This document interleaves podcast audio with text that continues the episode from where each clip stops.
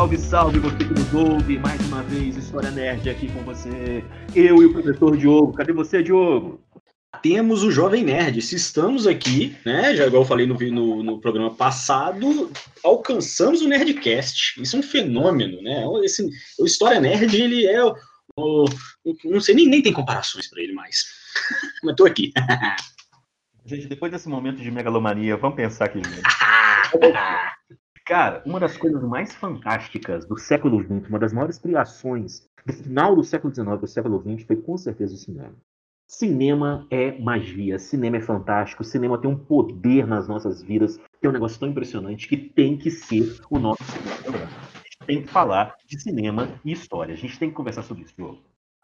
Ô, Jorge, é, é, tão, é tão espetacular, assim, é tão forte, é, principalmente nas aulas de história, né? Acho que todo, todo acho que todo mundo não, mas a grande maioria das pessoas que tiveram, é, que, que, estudaram e tiveram as suas aulinhas de história lá no ensino fundamental, no ensino médio, vai lembrar de um filme que o professor indicou, ou um filme que o professor passou em sala, ou, pra você ter uma ideia, é, eu lembro direitinho, que a minha professora de história, na, eu estava na sétima série, que seria o oitavo ano hoje, e ela passou é, aquele, aquela série da Rede Globo, Anos Rebeldes, que passava na época da ditadura e tudo mais, e aquilo ali ficou marcado na minha cabeça, cara, é, que eu lembro até hoje de, de detalhes daquela série, sabe? É, então, é, falou, falou em história, falou em cinema, né? falou cara, em filme, em seriado, em tudo. Lembra da, do Tempos Modernos, cara, do Chaplin, que todo professor de nono ano passa para sua turma. Exatamente. Vai falar de primeira revolução industrial, segunda, tem que falar. Segunda revolução, né? Tem que falar da, da, do Tempos Modernos do Chaplin. E vários outros, né, que a gente poderia destacar aqui ah, também. O o nome da Rosa marcou uma geração inteira, né? Coitados dos alunos, assim, porque todas. Que grande, hein? Vê o nome da Rosa. Que grande, que filme grande, hein? Coitado dos alunos. Ô, ô, ô, Jorge, eu tava lembrando aqui agora, cara, eu tava, eu tava comentando outro dia com. Falando em sala, né? Indicando filme pros meus alunos e tal. E aí eu faço uma listinha e mando. Cara, eu tava lembrando, eu, eu assisti, na, eu, quando eu tava na, na oitava série, que seria o nono ano hoje, O Exorcista, cara, na escola. Por que você assistiu o Exorcista mesmo? Não faço a menor ideia. Coisa. Não, não precisa falar o nome da escola, mas assim, não tô, Sim. não tô entendendo. Cara, eu lembro de uma coisa. Eu lembro que a professora levou a minha turma para sala de vídeo, desapareceu, falou: alguém tem algum filme aí para colocar aí enquanto eu vou fazer alguma coisa? E a gente, ah, aí de repente eu, acho que era, não sei se era eu ou algum outro lá, falou: ah, a gente tô com a fita aqui do. Não era DVD já, tô aqui com o DVD do, do Exorcista. Colocou, passou, cara. Imagina isso hoje. Eu, por que, que você aprendeu na escola? Ah, não, eu vi um filme do Exorcista, a menina virando a cabeça e vomitando uma gosma verde em todo mundo. Cara, eu assisti o Exorcista. Hoje nem da missão isso, cara. Para com isso, para com esse papo. É, exatamente. É, na verdade, acho que eu tô sendo um pouco conservador demais. Cara, você imagina que final do século XIX, aquela loucura lá daquela, da segunda fase da Revolução Industrial, invenções modificando a vida das pessoas, a indústria se transformando, a vida se acelerando, a Europa mudando de cara e se envolvendo aí é, é uma população operária, trabalhadora, aquela coisa toda, e aqueles. É, é, vou pegar os que são os grandes expoentes, mas aqueles irmãos Lumière, eles vindo e fazendo gravações nas ruas da cidade e exibindo para as pessoas. O que eu acho mais louco de pensar é que esses caras, quando começaram, eles faziam gravações igualzinho a gente quando ganhou a nossa primeira câmera digital, né? A, a TechPix. qualquer coisa, né, cara? Exatamente. Eu tinha uma TechPix, o, o, o Jorge. Acho que ninguém deve ter. A mesma coisa do, do, do programa passado. 80 ou 90% das pessoas que estão nos ouvindo não fazem a ideia que é uma TechPix. Mas eu tinha uma TechPix que meu padrasto comprou e eu levava para escola. Isso dava para só dava para gravar e tirar foto, tipo assim, até umas 9 da manhã. Porque depois escurecia a sala, você não via nada na tua frente.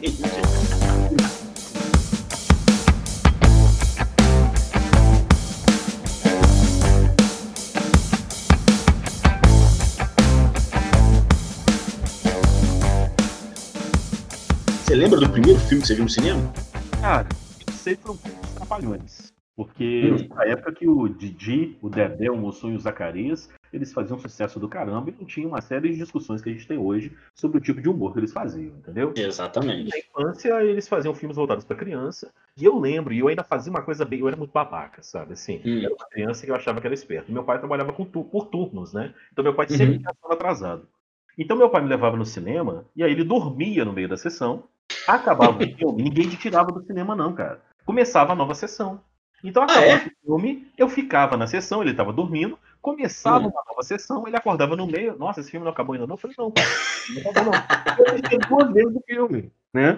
Aí quando acabava a segunda sessão, é que ele descobria que eu tinha enganado ele, né? Mas eu não esqueço, assim, eu lembro que a primeira lembrança de cinema que eu tenho, é até num cinema que fechou aqui em Juiz de Fora, né? Um cinema de, esses cinemas de rua, né? Que era o Cine Celsius, né? Um uhum. gigantesco cinema hum. E foi do caramba, cara. Esse uhum. foi o seu primeiro filme. Cara, o primeiro filme que eu vi foi em 95, na estreia do Mortal Kombat. Eu lembro que eu tinha 5 anos de idade, eu não sei como que eu entrei no, no, no cinema para assistir. Eu lembro que meu irmão me levou, e eu lembro, cara, de determinadas cenas, assim, eu tampando o rosto, sabe, de medo. Tem uma, tem uma cena inicial lá, quando o Shang Tsung, ele, ele, ele quebra o pescoço do irmão do, do Liu Kang, né? Depois ele vira uma caveira, parece assim. Uhum, e uhum. Eu, eu lembro de tampar o rosto naquela hora, eu lembro de tampar o, tampar o olho na, na hora que o, o Scorpion tira a máscara e solta aquela baforada de fogo, sabe? Agora eu não tenho ideia como que eu consegui entrar com o meu irmão no cinema. Outra época, óbvio, né? Ninguém... Eu tô pensando, eu tô pensando aqui que hoje em dia a gente tampa o rosto é porque o filme é ruim né? E eu tampei de medo.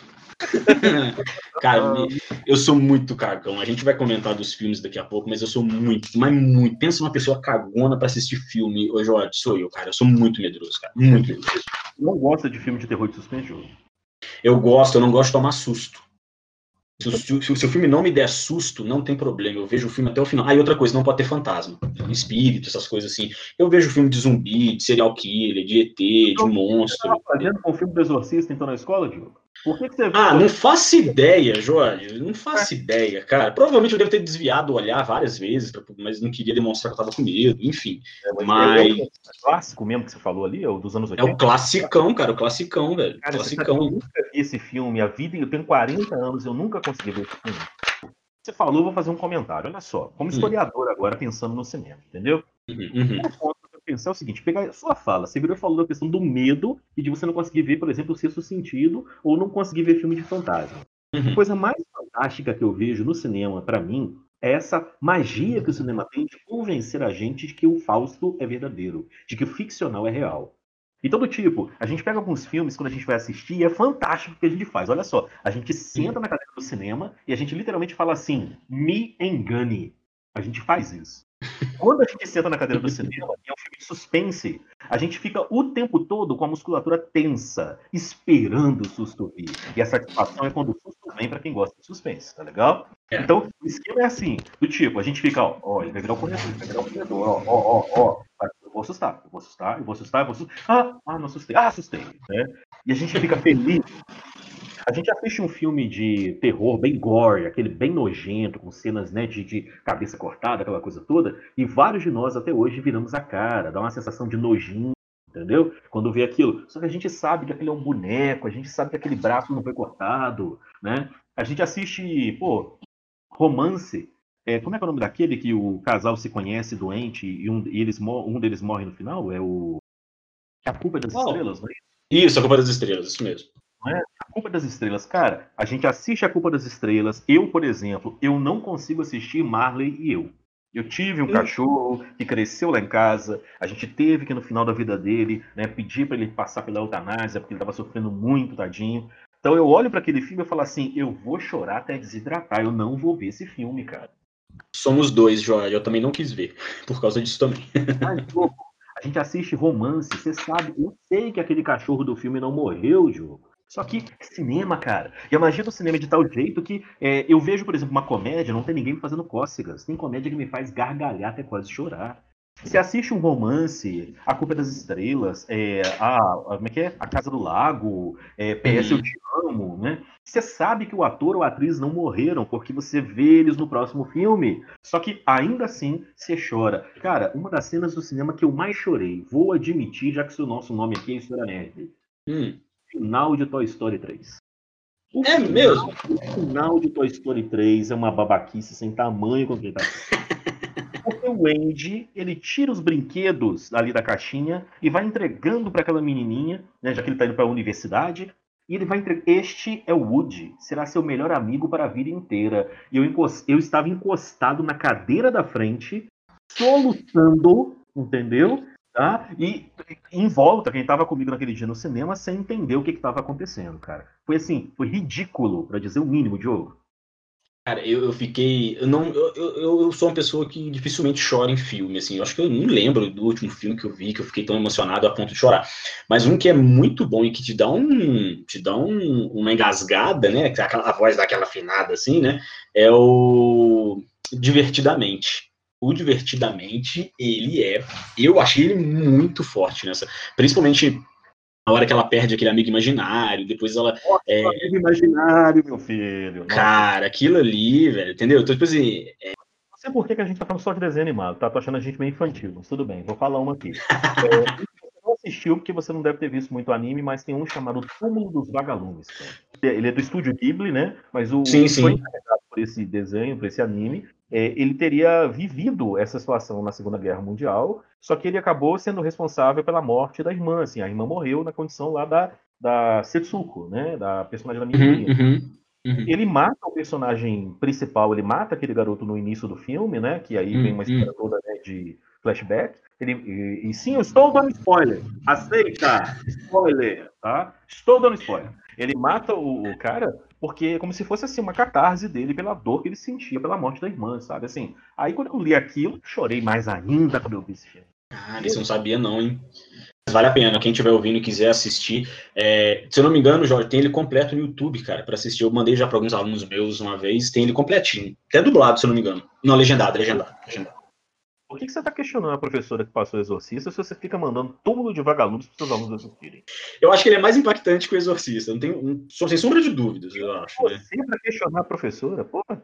É. Deixa eu falar outra coisa, quero saber contigo. Quando você vai trabalhar cinema eh, com a sua sala de aula, com os seus alunos, quando você vai conversar sobre filme, o que, que você fala dessa questão da relação com a história? Cara, como é que rola isso para você? Me explica.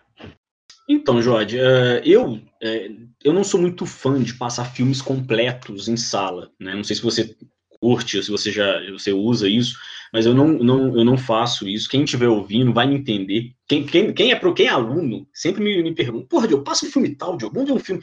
Gente, a trabalheira que dá para passar um filme em sala de aula, vocês não têm noção.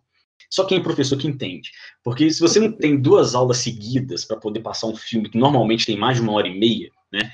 Aí você tem que pegar a aula do professor, ou então você para o filme, termina o filme na semana que vem, ou na, você começa um filme na segunda. Você faz um estilo Globo. Pega um filme e transforma numa minissérie. Exatamente, cara, isso dá uma dor de cabeça, uma trabalheira, e às vezes você perde até a, a, a, o ânimo que você tava, a empolgação que você tava de passar o filme, de repente você para ele no meio e fala, gente, na sexta-feira a gente termina. Então eu não, não eu sou muito fã. Agora, passar trechos de filmes eu gosto. Eu acho assim, é, é, a gente precisa primeiro separar, a gente como historiador, como professor, a gente precisa separar o que é aquela romantização do cinema, o que é uh, o que é fictício, né, para tentar e, e, separar aquilo e mostrar para o aluno, olha, é, isso aqui é um filme, né? Eles precisam, por exemplo, arrecadar muito dinheiro com, com esse filme, mas temos muitas coisas nesse filme aqui que vale a pena ser assistido, por exemplo, para representar o que nós estamos estudando. Vou dar um exemplo. Tipo, Bastardos Inglórios, hum. O pessoal Exatamente. morreu queimado, né? Exatamente, exatamente. É, é, sempre isso, cara. Todo mundo, porque quando você chega, por exemplo, vai falar de fascismo, nazismo, e aí, ah, Diogo, tem um Bastardos Inglórios. Ah, não, eu falo, pô, filmaço, tudo bom, muito bom, eu gosto tal. O Hitler morreu daquele jeito mesmo? Todos os alunos perguntam, cara, todos perguntam. Ou então fala assim, ele veio pra. Que eu, né, cara? Então é a galera que pergunta mesmo, na dura, né, cara? Pergunta, pergunta. Ele morreu daquele jeito mesmo? Fala, não, gente, né? Explico e tudo mais. Mas, enfim, é, eu ia dar um exemplo, é uma série muito boa que está na Netflix, que é o é, Os Últimos Kizares, que conta a história, os últimos momentos da, da dinastia Romanov, do Nicolau II, que era o Kizar, vésperas da Revolução Russa. E ele, esse filme, ele dá uma romantizada na vida do Kizar, mostra ele como um salvador, que ele é, é pensava o bem, pensava sempre o bem para o povo russo, além de ter vários erros históricos. Né? Do jeito que você está falando, então o czarismo era bom. exatamente, cara, exatamente. É, não, que, não que mostre os, revol, os revolucionários como pessoas ruins, não, pelo contrário. Mas assim, é, você termina de ver a série, você fica com uma pena do Nicolau, fala, pô, ele era bom, que não é. Mas em compensação, a, a série retrata de forma magistral, por exemplo, o Rasputin né, aquele mistério em volta dele, aquelas ideias, o, o simbolismo, né, que ele, que ele passava, uh, aquele lado meio oculto dele, a série é fantástica. Então eu até brinco com meus alunos, olha, assistam, agora, é, pensem nisso primeiro, não foi mais ou menos desse jeito, dá uma mudada aí. Agora, tudo que passar do Rasputin, você pode ver que é aquilo mesmo, porque é muito bom. Quem nunca assistiu, é, assista, tá lá na Netflix, tá? The Last Kizars, ou Os Últimos Kizares. Uh, o Rasputin é, por tudo que eu já estudei do Rasputin, que eu já li do Rasputin, é aquilo ali, cara. Tá? É muito bom. E você, Jorge, o que, que, você, que, que você pensa disso daí? Magia do cinema, a, a, história, cinema, séries agora também, que é algo muito comum, porque pelo menos na, na minha época de aluno, séries, nunca tinha ouvido falar de, de séries, né? Assim, cara, a história rende grana, né, cara? A história rende uhum. em, em versões da história, né? Então, cada um com a sua versão. Você falou de série, por exemplo, eu tava lembrando aqui da Chernobyl, da HBO, né? Nossa, muito Chernobyl boa. bombou e que série boa, que atuações fantásticas, que série bem feita, meu Deus do céu, né? Exatamente. Só que, assim, metade das, das situações, elas são fictícias que não dava para retratar tudo que de fato aconteceu, né? Exatamente. Mas ainda assim, mas ainda assim a série é muito boa para as pessoas entenderem o que, que foi esse grande acidente nuclear, né, de 1986, né, da usina de Chernobyl. Mas, cara, eu tô, tô pensando em outras coisas assim. Você falou dessa questão, por exemplo, de, de é, de usar em sala de aula, de apontar o que, que são, o que, que pode ser uma verdade histórica, o que, que pode não ser, mas eu acho que tem um, um ponto que é fundamental. Os hum. alunos que vão para a sala de aula, para ter aula de história, e que eles têm contato com cinema, com séries, com jogos, que eles já viram imagem da Roma Antiga no Assassin's Creed Odyssey, que eles já viram Nossa. no God of War, que eles já viram, por exemplo, a Fúria de Titãs, o filme, sabe? Esses alunos, cara, eles entendem a nossa aula de história de outro jeito. Quem Sim. tem base de filme, quem tem base cinematográfica, de ver várias Sim. épocas históricas, quem tem uma cultura de cinema, é diferente na história, porque tem imagem então tudo que a gente uhum. fala não é abstrato, cara, quando vai estudar história. Uhum, uhum. Eu, eu, eu, acho que você tocou num assunto aí, você falou do, do God of War. A maior decepção dos meus alunos de sexto ano, quando eu vou falar de, de Grécia, de mitologia grega, sempre tem alguém que pergunta: Diogo, mas o Kratos realmente existiu? E, cara, eu não sabia. E eu sempre falava: não, isso aí é ficção, isso aí é criação. Mas eu, eu fui ler, eu tava procurando uma vez um, um outro assunto num livro aqui de mitologia. Cara, e o Kratos, ele existiu, velho. Só que não daquele jeito. O Kratos, ele era ele, na mitologia grega, o Kratos era como se fosse um, vamos dizer, um office boy dos deuses, sacou? Uhum. Ele ficava responsável pela comunicação entre os deuses, umas paradas assim. E é extremamente é, é, é, é desanimador quando o aluno comenta, Diogo, o Kratos existiu? Fala, existiu, mas peraí, olha, ele foi desse jeito. Aí fica tudo assim, pô, mas por que, que fizeram daquele jeito, Diogo? Mas eu falo, gente, aí é vender, é óbvio, né? E tudo mais.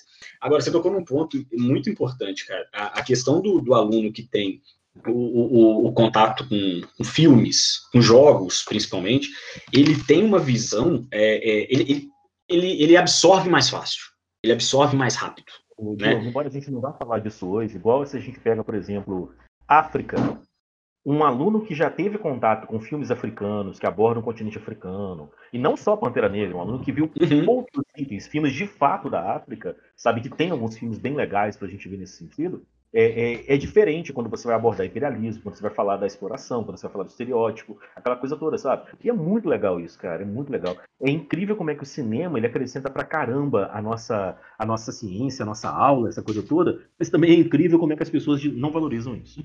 Exatamente. Eu, eu até eu tenho uma teoria na cabeça, Jorge, de que eu falo que todo aluno, assim, que chega no primeiro ano do ensino médio, se você perguntar para ele assim, tá, beleza, do sexto, do sétimo, do oitavo e do nono ano que você teve aula aí um, né, de história, qual foi o conteúdo que você mais gostou? Ele sempre vai falar o quê? Ah, ditadura, militar no Brasil, Primeira Guerra Mundial, Segunda Guerra Mundial, é, é, as, as, revoltas e tudo mais, é, o nazismo e por aí vai.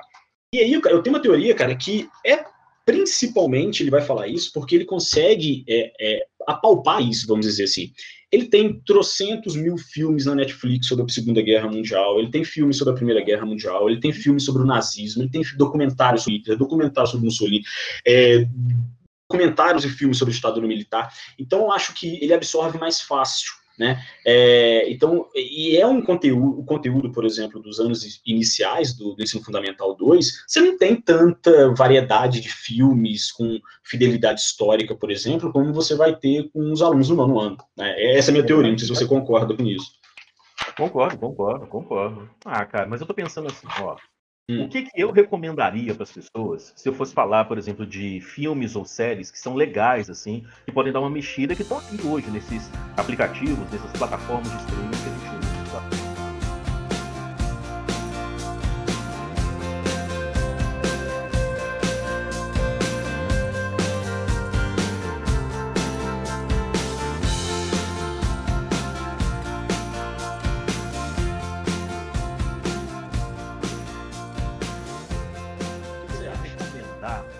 Naquela série que tá na Netflix, ou melhor, tá naquela operadora vermelha, entendeu? ah, é, tá paga nós, paga nós que a gente fala o nome. Ela não tá me pagando. Mas paga a gente que eu falo o nome. o primeiro que eu recomendaria, cara, seria essa de Troia, a queda de uma cidade.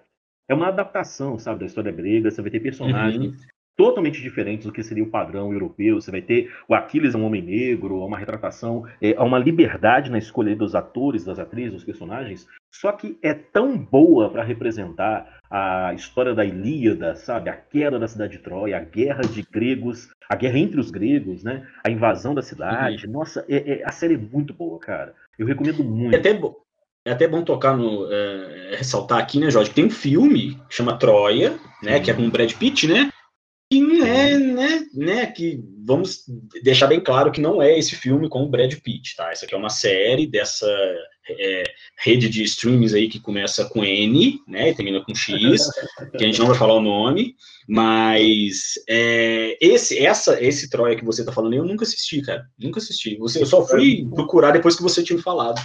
E vale a pena, tá? E vale a pena é. porque são, são, poucos episódios, é uma série, é uma minissérie, na verdade, ela é curta, e a retratação dos objetivos das pessoas, os conflitos entre elas, sabe? A retratação uhum. de justiça e bondade, a ideia, por exemplo, de seguir os deuses, a ideia de, de uhum. seguir seu destino, é, as obrigações familiares. Pô, é uma série muito boa, sabe? É, é, é uhum. Me prendeu pra caramba e eu recomendo muito a galera, com certeza, com certeza. Opa. E por legal, estar, legal. Né, por estar na, na, na, Operadora Vermelha, né? Acaba que essa série ela não, ela não tem nenhuma restrição de idade. Diferente Sim. da minha segunda proposta, sendo muito sincero. Né? Que é qual? A série Roma da HBO, do canal HBO. Essa né? é boa com força também. Pô, cara, duas temporadas. Essa é muito boa. Ô, Diogo, sabe hum. quando que essa série me ganhou? Ela me ganhou na abertura, cara. cara ah, é verdade. Na verdade. abertura, você tem duas coisas fantásticas. Primeiro, a retratação de Roma como uma cidade banhada em sangue, uma cidade em que o sangue do, dos próprios romanos corre, uma cidade baseada na guerra. Só que na uhum. abertura, tudo começa com pichação, cara. E é muito legal porque os romanos pichavam tudo, né? O muro da casa dos ricos, o muro da casa dos pobres, os prédios principais da cidade, quase tudo que a gente sabe sobre a Roma antiga, cara, ou boa parte do que a gente sabe, vem também a partir de pichação de parede, né? Exatamente. E, a cidade de, de, Pompeia sendo escavada, eles encontraram muito material uhum. nas paredes, né? Então, Verdade. a série, cara, a abertura da série são as pichações que começam a se mover e começam a guerrear, retratando a própria cidade de Roma. Assim, caraca, essa série é boa. Vou de cara com uma atuação perfeita, uma interpretação de Júlio César. Exatamente, cara, que a é o inicial, cara. A vitória do Júlio Verdade. César sobre os, o, o Vercingetorix, cara. A vitória dele, cara. Ele obrigar o líder dos gauleses, pelado, a se ajoelhar perante ele e beijar a águia romana. Cara, eu olhei para aquilo e falei, gente, eu tô vendo a história acontecer. A série é muito boa, cara. Nossa senhora. Jorge, você tá falando de viu a história acontecer, cara. É, eu vi a história acontecer nessa minha, nessa nossa terceira indicação de filme. Manda é, essa, esse filme que eu, tô, que eu vou indicar para vocês, é A Bruxa, Tá? Esse filme ele é de 2016, exatamente, filme de 2016, chama A Bruxa. Diogo, mas você falou aí já que você é cagão, que você não gosta de, de tomar susto, de terror. Exatamente, mas olha só, esse filme, A Bruxa, ele não é um terrorzão, tá? Ele é um suspense, e é, muitas vezes, é, e o que é engraçado é que muitas vezes os alunos que assistiram por indicação minha, é, eles chegam depois e falam assim, ah, Diogo, não curti muito não, cara. E aí eu fui, fui pensando aqui, cara, por que, que sou eu? Eu sou a única pessoa que gosta desse filme, que, que, que é, acha esse filme, eu acho esse filme um dos melhores filmes que eu já vi na minha vida. Cara, e eu fui entender depois, né, por quê? No meu mestrado eu fiz... Uh, o meu mestrado eu fiz ele todo em cima dos processos da Inquisição, né, da ação de Portugal no Brasil, e depois, pensando em doutorados, eu comecei a ler alguns processos, por exemplo, de mulheres que eram acusadas de bruxaria no Brasil. E esse filme, A Bruxa, ele é todo baseado nos processos tá, das mulheres eh, na América do Norte, nas 13 colônias, eh, que eram acusadas de bruxaria. Então você e, e você tem eh, detalhes ao longo do filme que é tudo extraído desses processos tá, inquisitoriais. E, e com... Oi, diga. o menino some? E o bebezinho. Exatamente, exatamente, exatamente. É, só para então, poder explicar mais ou menos o que é o filme, sem dar spoilers, né? Esse filme ele se passa no século XVII, tá? Na Nova Inglaterra, nas 13 colônias, é, mostrando uma família de puritanos que, é, que são expulsos de uma, de uma aldeia onde eles estão vivendo, né? Passando vários perrengues lá nessa aldeia, e eles são expulsos e vão viver no meio de uma floresta é, e é uma família muito conservadora, muito religiosa, e até que, né, já no trailer mostra isso, o, uh, uh, o bebê da família, ele desaparece. E aí, dá a entender que ele foi sequestrado por uma bruxa e tudo mais, e vai mostrando um pouco ali do, do da religiosidade, da, da, da, fé cega né, na cabeça das pessoas, e o final dele, e o final dele, que todo mundo critica quando vem falar comigo, fala assim, ah, Diogo, mas aquele final lá, pô, aquele final é uma viagem já digo para vocês, quem for assistir, lembra do que eu estou falando agora. O final daquele filme, ele está em todos, todos não, né? 70% dos processos inquisitoriais de mulheres que eram acusadas de pacto com o diabo ou de bruxaria. Tá? Então, ah, Diogo, mas aquilo não foi criação do, do diretor? Não, aquilo ali está nos processos. Aquilo ali é conhecido como um sabá negro, um sabá negro, não sei como, depende da pronúncia. É um sabá negro, é um ritual de mulheres, de bruxas, né, é, adorando o diabo, e é, segundo relatos delas, quando elas eram presas, é, quando elas eram interrogadas pela Inquisição, funcionava daquele jeito. Então, esse filme, cara, ele me, me, me puxou, me, me, atraiu de uma forma, porque eu estava vendo ali o que eu lia nos processos. Né? E muitas vezes, por, né, quando as pessoas veem, ah, Diogo, filme chato, é porque não tiveram acesso a esses processos e tudo mais. Sacou? Mas indico, muito bom, assistam. Esse eu não vi. Esse eu não vi. Não viu? Então assiste, Jorge, é muito bom, cara. Muito, mas muito, muito, muito bom mesmo. Um outro filme que eu queria indicar aqui, é, ele tá nessa rede de streaming que começa com N e termina com, com X aí, né, vermelhinho, é, que se chama No Coração do Mar. Aí ele é um filme de 2015, só que ele estreou dois meses atrás na, na, na ah, vou falar Netflix, eu não consigo ficar eu vou falar, em algum momento eu vou ter que falar o nome dela, então já falei. Enfim, é, ele, foi, ele estreou dois meses atrás, se eu não me engano, e, pô, naquele. É só ator top de linha. Você tem o Thor, né, o Chris Hemsworth. Você tem o Homem-Aranha, que é o. Como é que chama? O, o moleque lá, o. Caraca, Tom Holland. Tom Holland. Você tem é, é, o, o Cillian Murphy, que faz o, o, o frio calculista lá do, do Peaky Blinders, que eu esqueci o nome dele agora, o nome do principal lá. Enfim, só ator top de linha. outra série que a gente precisa conversar depois. Hum. Precisa, Jorge. Você está ouvindo, só abrindo um parênteses aqui, fechando rapidamente. Você já ouviu ali os boatos, né, que o, aquele ator que faz o Mr. Bean, quem que ele pode fazer na próxima temporada, né? Não, pode contar, não vi não. Não, estão falando que ele vai fazer o Hitler. Uau! Caraca. Sério. Eu vi, eu, eu vi aqui, eu falei, caraca, vou ter que acelerar os episódios aqui, porque eu tenho que chegar no final logo para saber o que, que vai acontecer, porque se ele realmente vai ser o Hitler, eu não sei, mas enfim. Hum um boato que tá rolando muito forte na, na, internet. Mas enfim, esse No Coração do Mar, por que, que eu gosto de passar ele? Porque, primeiro, ele é um filme baseado em fatos reais, tá? Que é, ele, esse filme ele é baseado numa, numa, numa história uh, de um barco, é o Essex, acho que se não me engano, acho que sim, é assim que chama o barco, o barco Essex, Essex, alguma coisa, é, que foi afundado por uma baleia gigante, né? E esse, e esse, e essa esse evento, né, inspirou o Herman Melville, né, o autor lá do Moby Dick. Uhum.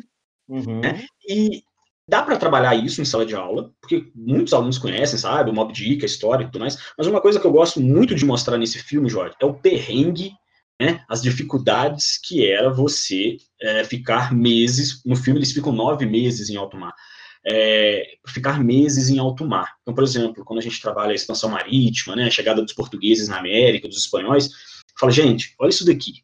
Acaba a água, o barco fura, é, para de ventar.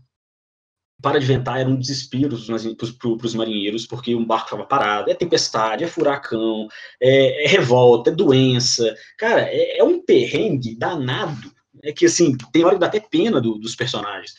E eu gosto de, de, de, de passar ele para mostrar, gente, olha só como que era, por exemplo, sair de Portugal e chegar no Brasil. Olha como que os espanhóis, né, para chegar na América. Legal, legal.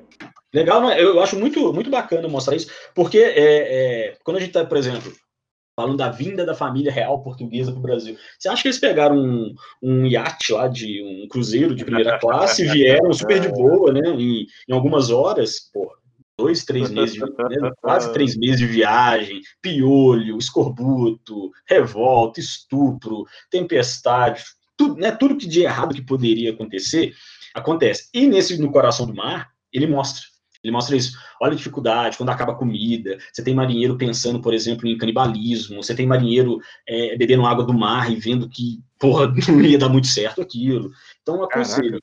É, aconselho. Quem tá aí, sei lá, primeiro ano, sétimo ano, que está vendo expansão marítima europeia e quiser assistir esse filme, é excelente, vale muito a pena. Beleza? No coração do mar. É, dependendo da época que as pessoas forem ouvir essa história nossa aqui, né? Eles vão, talvez, sim. não esteja mais no catálogo. Mas aqui, sim, quando sim. a gente está pensando em plena pandemia de 2020, está no catálogo.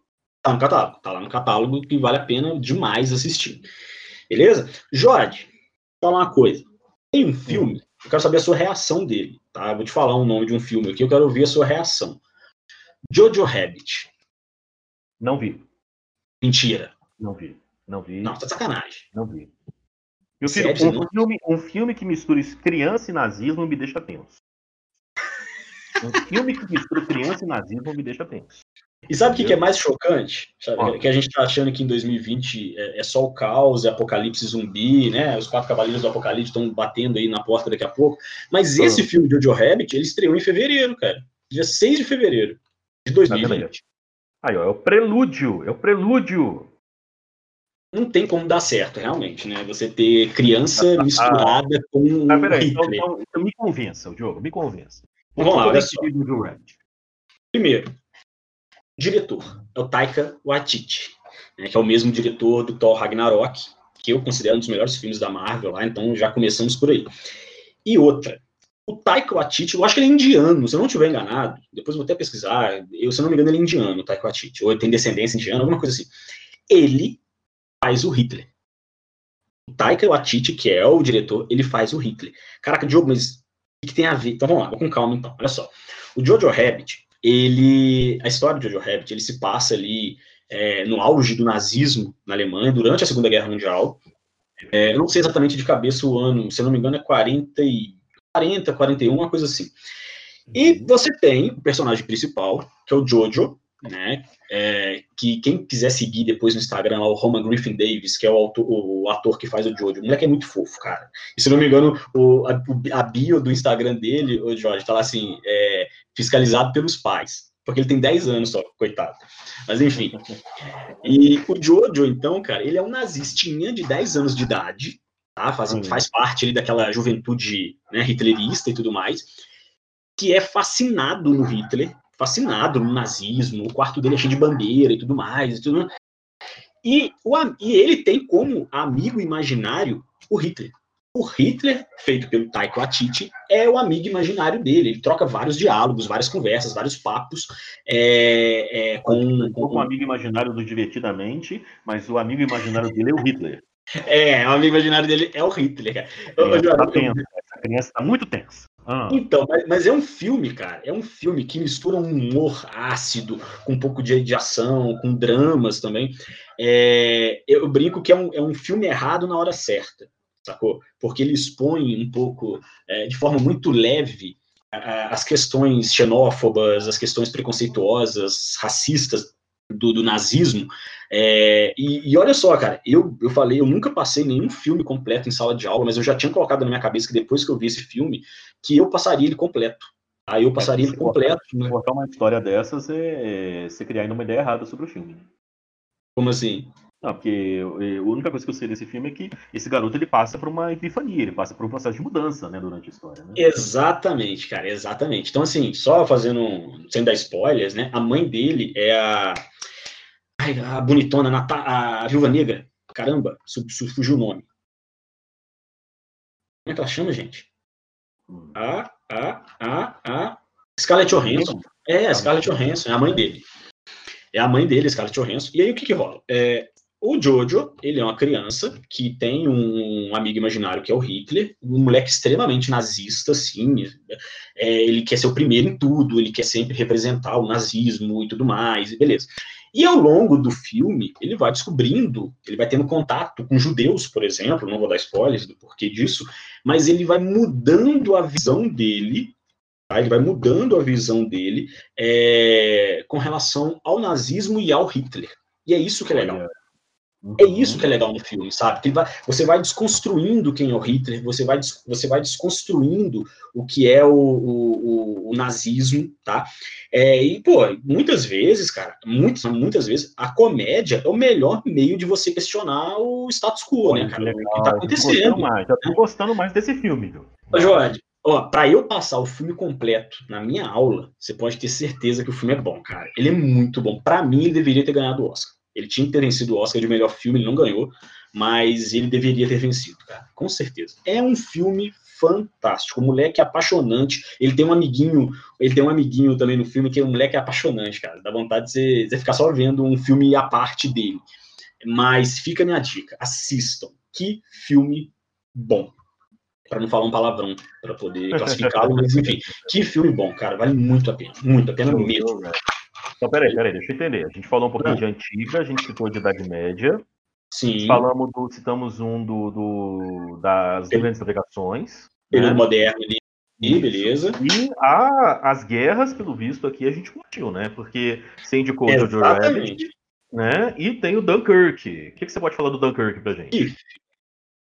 Cara, o Dunkirk é. Eu, eu pronuncio. Dunkirk, mas eu não sei se é Dunkirk, se é Dunkirk. Eu ia falar isso agora. Eu, eu não sei como se pronuncia isso. É. Hum. Eu já vi gente falando Dunkerque.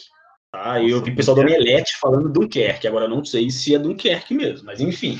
Eu falo Dunkirk, vou falar Dunkirk, tá? Que eu acho mais fácil. Mas enfim, o Dunkirk, cara, é um filme massa, é outro filme para quem curte Segunda Guerra Mundial. Estreou ontem ou anteontem, alguma coisa assim, ou sexta-feira passada, alguma coisa assim, estreou nessa rede aí de streaming que começa com N e termina com X, tá lá, tá em uhum. evidência, você entra lá, agora aparece o filme. Uhum. É, vai lá, assiste, um filme de 2017, fantástico, sobre a, a Segunda Guerra Mundial. Uhum. E esse filme, Jorge, esse filme, ele mostra, né, ele, ele, ele retrata pra gente ali a Operação Dínamo, né, que foi a evacuação de soldados belgas, britânicos e franceses é, que uhum. estavam rodeados, cercados é, numa praia pelos é, nazistas. E esse filme, cara, é, você tinha aproximadamente 300 mil soldados britânicos, né, juntando é, belgas, britânicos e franceses, é, aproximadamente 300 mil soldados, um pouco mais, nessa, nessa, nessa praia, né, é, do outro lado ali do Canal da Mancha, cercados de, por vários lados, todos os lados, cercados pelos nazistas, e ali poderia ser a grande derrota dos aliados. Grande derrota da Inglaterra na Segunda Guerra Mundial, se por acaso os alemães tivessem empenhado um maior ataque em cima dessa praia, você teria derrotado basicamente todas as forças inglesas que estavam na, na Segunda Guerra Mundial. E aí, é, é, é elaborado um plano de resgate, chamado Operação Dínamo, onde o Winston Churchill, né, ele obriga que barcos de passeio, barcos de pescadores, que eles fossem até essa praia onde estavam os soldados e resgatassem o maior número de soldados que eles conseguissem. Por quê? Porque os navios de guerra não conseguiam chegar até a praia por causa de ataques de aviões, por causa também, se não me engano, da profundidade, que é, havia o risco deles encalharem e tudo mais. Uhum. E, e olha só que louco, cara, a expectativa é que você retirasse 45 mil soldados. Eles conseguiram retirar 338 mil. Tá? Sete vezes mais aí do que o, o esperado, né? É, é, do que o esperado pelo Churchill.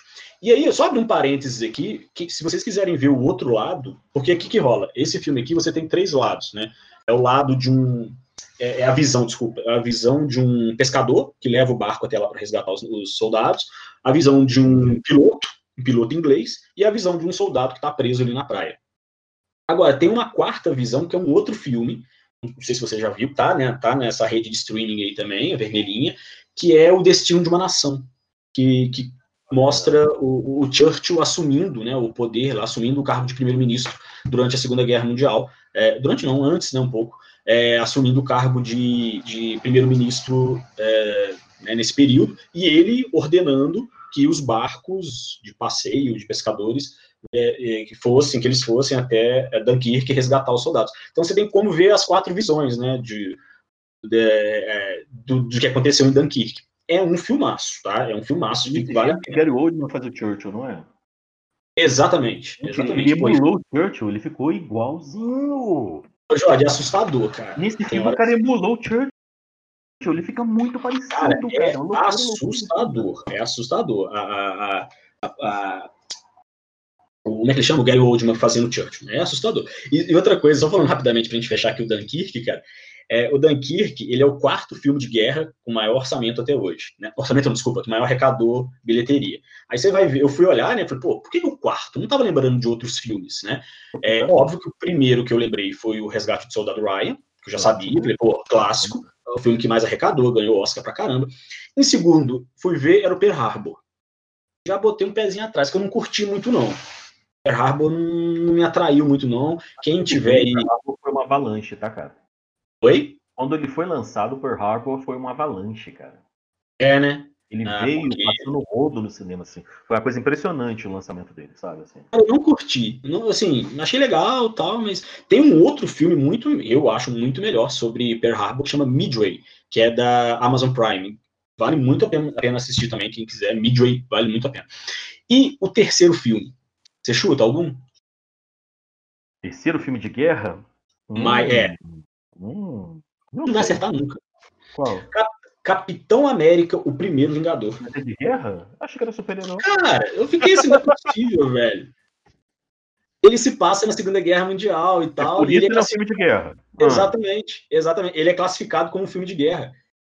Então, assim, eu acho que até o Dunkirk aí, pô, né? Vamos fazer, vamos ajudar o filme, né? Ele é o terceiro filme que mais arrecadou, porque o Capitão América foi um super-herói. Eu nem classificaria ele como um filme de, de, guerra, né? Mas é o terceiro filme que mais arrecadou de guerra é o Capitão América, o primeiro Vingador. Absurdo, mas enfim, né? Muito chocado. O que você tem pra indicar mais aí, Jorge? Cara, não, assim, é, eu lembro de uma série que, hum. quando foi, quando passou, na verdade, né, a maioria das pessoas aqui no Brasil não tinha acesso a, a, a, produção, né? Então o pessoal é, é pirateou mesmo para assistir aquela coisa toda, que foi a Band of Brothers, né? Ela foi traduzida para o Brasil como Irmãos de Guerra, né? Cara, uhum. imagina uma série, 10 episódios, né? Uma minissérie, né? Fechadinha nela mesma, que se acompanha uma companhia é, norte-americana, né? De, de paraquedistas. É, companhia Easy? A Easy Company, né? A Easy Company, Isso, né? E, cara, a, a, se acompanha essa equipe todinha, desde o processo do treinamento deles, até o processo deles chegarem ao tal do ninho da águia, né? Até chegarem na base, né? É, é, é, no, no, numa dos, das fortalezas do Hitler, né? Uma, do, uhum. uma central de comando do Hitler. E se acompanhar, cara, os caras no processo, desde a invasão, da entrada no continente europeu, os traumas que os caras vão passando, as relações que eles vão desenvolvendo, como é que eles vão se modificando, sabe? Você pega os caras no início ali bem fraudinha mesmo no processo, né? E à medida que vai passando o tempo da série, eles vão vivendo o trauma da guerra, as dificuldades, aquela coisa toda, como é que aquilo vai transformando, vai moldando esses caras como uma forja mesmo, sabe? Uma coisa muito fantástica. Uhum, uhum. Fora o que eles gastaram, cara, de forma, pô, as reproduções das cidades europeias, cara, bombardeios, sabe? Porra, as grandes batalhas, assim, é, não tem como, eu coloco, não tem como você assistir o Band of Brothers e não assistir aqueles é, cinco minutos iniciais do que você já citou aí do Resgate do Soldado Brian, né? Nossa, é, é, assim, clássico. Aqueles 15 minutos iniciais, aliás, né? E, uhum. poxa, uhum. essa série, cara, ela é do caramba, assim, ela tem uma ou outra coisa histórica que foi adulterada, que tinha que ser, por uma questão uhum. de narrativa, só que ela foi fruto de uma senhora de uma pesquisa, história oral, como a gente fala, de entrevistar os sobreviventes, Nossa, que legal diários pessoais, sabe? Para tentar retratar da forma assim mais próxima do fiel possível o que, que seria. E foi Jorge, Oi. Só, só, só interromper, desculpa. É, tem um na, na eu assisti essa série, Band of Brothers, por DVD, né? Porque na época não tinha é, HBO, canal fechado, não existia isso para uhum. mim lá em casa. Uhum. E aí, cara, na, tem um DVD extra que ele mostra é, um making off e tudo mais. E numa, já no final tem uma tem uma, uma, uma batalha, que eu não lembro agora o nome dela, que é uma batalha que se passa na neve, no meio de uma floresta, que os, a companhia Easy, né, os Band of Brothers, os irmãos de guerra, passam um aperto danado, e que tem um soldado que toma um tiro na bunda e o outro que perde uma perna, né? E beleza. Durante a, a série. E aí, cara, o que, que eles fizeram? Eles levaram no mesmo lugar o, o, o, sobreviv... o soldado que deu origem àqueles, é, àqueles soldados que foram interpretados na série, o que tomou o tiro na bunda e o que perdeu a perna. Eles levaram eles de verdade lá, os, o senhorzinho, assim, já bem idoso, levou no lugar. E eu achei muito engraçado que na, na série o, o um fala assim, ah, pô, foi mais ou menos aqui, né, que explodiu a bomba, que eu perdi a perna e tudo mais.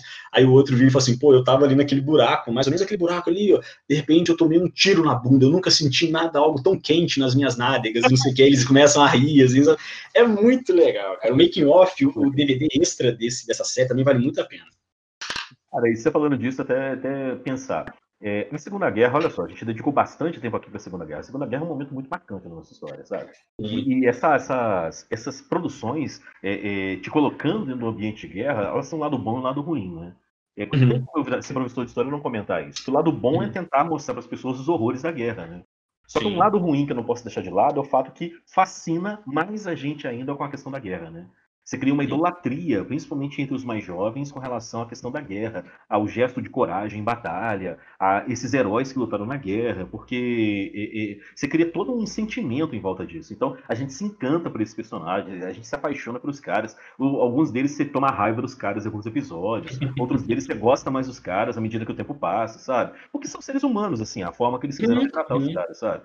E, e, e, a série, eu acho que ela, ela, tem essa vantagem. É óbvio, se você assistir só o Band of Brothers, vai achar que a guerra foi ganha pelos norte-americanos. Né? Sim, exatamente. Ela realmente, ela realmente vai te fazer acreditar nisso, porque é um. Como é que se diz? É uma, uma é uma visão estadunidense total de, de interpretação da invasão da, da, Normandia, no dia 6 de junho de 44, aquela coisa toda. Mas é uma série muito boa, muito boa, principalmente para a gente ter visual. Eu acho que é do mesmo nível da nossa última indicação. Manda pra gente aí, Diogão. Essa última indicação aqui, cara, ela é uma. Eu considero também um dos melhores filmes que eu já vi, que é o Resgate do Soldado Ryan, né? É um filme, o Tom Hanks ali novinho, né? Não nem tanto novinho assim, mas o Tom Hanks no, no seu auge ali, né? No, no cinema. É, e Uma esse... época que você só tinha Tom Hanks em Hollywood, né? Exatamente. É, dá o fazer... Sandler, o Adam Sandler teve a época dele, mas o Tom Hanks também teve a época dele. Dá pra, dá pra gravar um programa só falando historicamente do Tom Hanks em filmes, né? O... Centos mil aí, mas enfim. Cara, é, você tá falando do Resgate do Soldado Ryan, né? Ele, basicamente, ele mostra uh, o desembarque né, na Normandia, o dia D. É, mais um que também, se você, igual você estava falando, Jorge, se você ficar focado nesse filme, você vai você vai entender que quem venceu a Segunda Guerra Mundial foram os norte-americanos, se não fossem eles, não teríamos. Que, se não uhum. fossem os norte-americanos, o Hitler estava dominando o mundo inteiro, enfim, né? Mas enfim. E esse filme ele tem aí os 15 minutos iniciais, uma obra-prima, é, que é algo assim que é estudado, né? Porque ele é fantástico. O início ali, os soldados se embarcando. Oi. É impressionante o que eles conseguem fazer com a questão de imagem e som. Exatamente. Porque você se sente, eu acho que exatamente a sensação de quem joga um Call of Duty, que alguém que joga uhum. um Medal of Honor, alguém que joga um Battlefront, sabe? Porque você se sente um dos soldados desembarcando na Normandia, cara. Exatamente. 15 minutos inici... E detalhe, eu acho que a sensação emocional aumenta porque tem hora que o som para, né? Tem hora que a música some, né? E tem hora que é só tiro, tiro, bomba, tiro, bomba, cara. É impressionante, é impressionante. E, e, ele é um filme que ele não te dá descanso um tempo nenhum, né? São quase três horas de filme e você tem pouco, poucas, pouquíssimas partes no filme que você, você respira e fala assim, pô, beleza, agora eu vou tomar água aqui, né? Vai relaxar o filme. Não, cara, é, é onde eles chegam, é, tá acontecendo alguma coisa, né? Pô, vai atravessar o campo, é, o campo é tudo minado. Vai atravessar outro lugar, tem um tanque. Vai chegar numa cidade, tem um sniper no alto. Uhum, Pô, uhum. o cara não tem sossego nenhum, né? É, mas assim, eu é, é, um filme que eu, eu revejo constantemente, tá na, na, rede de streaming aí, né? Streaming é, vermelhinha aí também. É, pode entrar lá. Pode falar Netflix, pode falar Netflix, Joe. Na verdade, eu esqueci. Então, tá na Netflix. Eu tenho dificuldade de falar streaming, então assim, eu prefiro falar Netflix. Mas, enfim, tá na Netflix também, o Resgate do Soldado Ryan. É, é um filme que conta com Van, Vin Diesel. Novinho, cara, e toma um tiro. Eu acho, eu acho que ele toma até um tiro na bunda também, alguma coisa assim. Começa assim. É. É, tem alguma coisa assim, que ele toma um tiro na perna e fica caído lá, uma coisa me doida assim. E é, é um filme assim que ganhou. Foi 10 Oscars que o filme ganhou? Nossa, esse filme ele foi muito premiado, cara. Tanto na questão da, da caracterização, as cenas. A... É. É o melhor filme roteiro, também. Sim, roteiro, essa coisa toda. Se eu não, se eu não bem enganado, o Jorge ganhou 10 Oscars. Cara, foi 10 Oscars que, o, que o, o Resgate do Soldado Ryan ganhou. E ele tem uma, ele tem uma história muito bem fechadinha, um enredo muito bacana, assim, é, é, de falas, a, o que você falou aí dos, dos gastos que foram feitos em, em, cima do filme, as locações, as roupas, o armamento. Cara, é, é muito rico em detalhes o Resgate do Soldado Ryan. É, a, aquela cena do desembarque a cena do desembarque no, no, na Baía de Omaha e no, na Normandia, não adianta. A cena, para mim, é o filme do Resgate do Ryan. Também acho. Não eu adianta, costumo... cara. É a melhor cena. Eu costumo passar ela, por exemplo, para terceiro ano. Nono ano eu acho ela um pouco pesada, eu dou uma editada nela, mas enfim. Mas para turma de terceiro ano, por exemplo, eu passo ela completa. Aquele início ali da invasão, até acalmar as coisas, nos 15 primeiros minutos, primeiros minutos eu passo ele para os alunos, que é algo assim espetacular. E, e sabe o que, é, que é engraçado, Jorge? Eu estava vendo outro dia um, estava lendo, quer dizer, estava lendo um livro que eu tenho aqui sobre, sobre a Segunda Guerra Mundial, que você tem poucos, é, poucas gravações do dia D. Né? A gente não vê o desembarque lá gravando, como você tem outras gravações da Segunda Guerra Mundial. Por quê, cara? Eu não sabia disso, eu fiquei chocado. A grande maioria dos, dos jornalistas que estavam com câmeras gravando o desembarque foram mortos, cara. Ou então a, as gravações se perderam é, no momento que eles caíam no, no, mar e aí estragava tudo, ou foram explodidos pelas minas, pelas bombas. Então, você tem pouquíssimas gravações, a, a, grande maioria das gravações do dia D, cara, é dentro do barco ou depois que as coisas se acalmaram, né? Mas da, da, da, da batalha mesmo, dessa da praia de Omaha, você não tem, cara. Não tem, porque a grande maioria dos cinegrafistas foram mortos e as câmeras destruídas. Muito doido. Mas assim, Hum. O detalhe é, né? É, você tem filme como esses que a gente conversou, que eles fazem algumas retratações, alguns, alguns nos fascinam, alguns nos incomodam. Né? Eu estou uhum. olhando aqui as sugestões que a gente deu, eu estou pensando nisso. Né? Alguns desses aqui vão me criando cada vez mais vontade de conhecer. Alguns deles vão me criando até um nojo de algumas situações, sabe? É Exatamente. pensar nisso, sabe? Exatamente. Caramba, cara, muito bom, muito bom. Muito bom. E, e, dava, e dava para fazer mais uns cinco programas de indicação de. Mais, né? Uns dez programas só de indicação de filme também, igual a gente fez aqui agora, né? É, para poder. É, quem está ouvindo aí não sabe, mas para poder chegar nesses oito filmes que a gente indicou aqui, teve que rodar um monte aí, porque senão não daria tempo, né? Então tá estourando basicamente o nosso tempo. Na verdade, assim, a gente é babaca, porque a gente, a gente estipulou cinema, mas a gente é babaca, a gente colocou série, entendeu? Exatamente. Porque somos desses, entendeu? Basicamente. Os modernos. somos, atuais. Não, a gente quebra nosso próprio critério. é mesmo, para pensar. É. Ai, ai. É, mas aqui, Jogão, a gente se encontra na próxima. A gente Sim. continua na próxima. Pessoal, então, temos um programa, como diria as meninas dos mamilos, mas essa não vai ser a nossa frase. A nossa frase é: E aí, nerds, acabando. E aí, nerds também não serve, né, gente? Não, não, é doido. Temos que criar o nosso slogan, gente. Meu Deus do céu. Solta um slogan aí, Diogo, pra gente poder fechar essa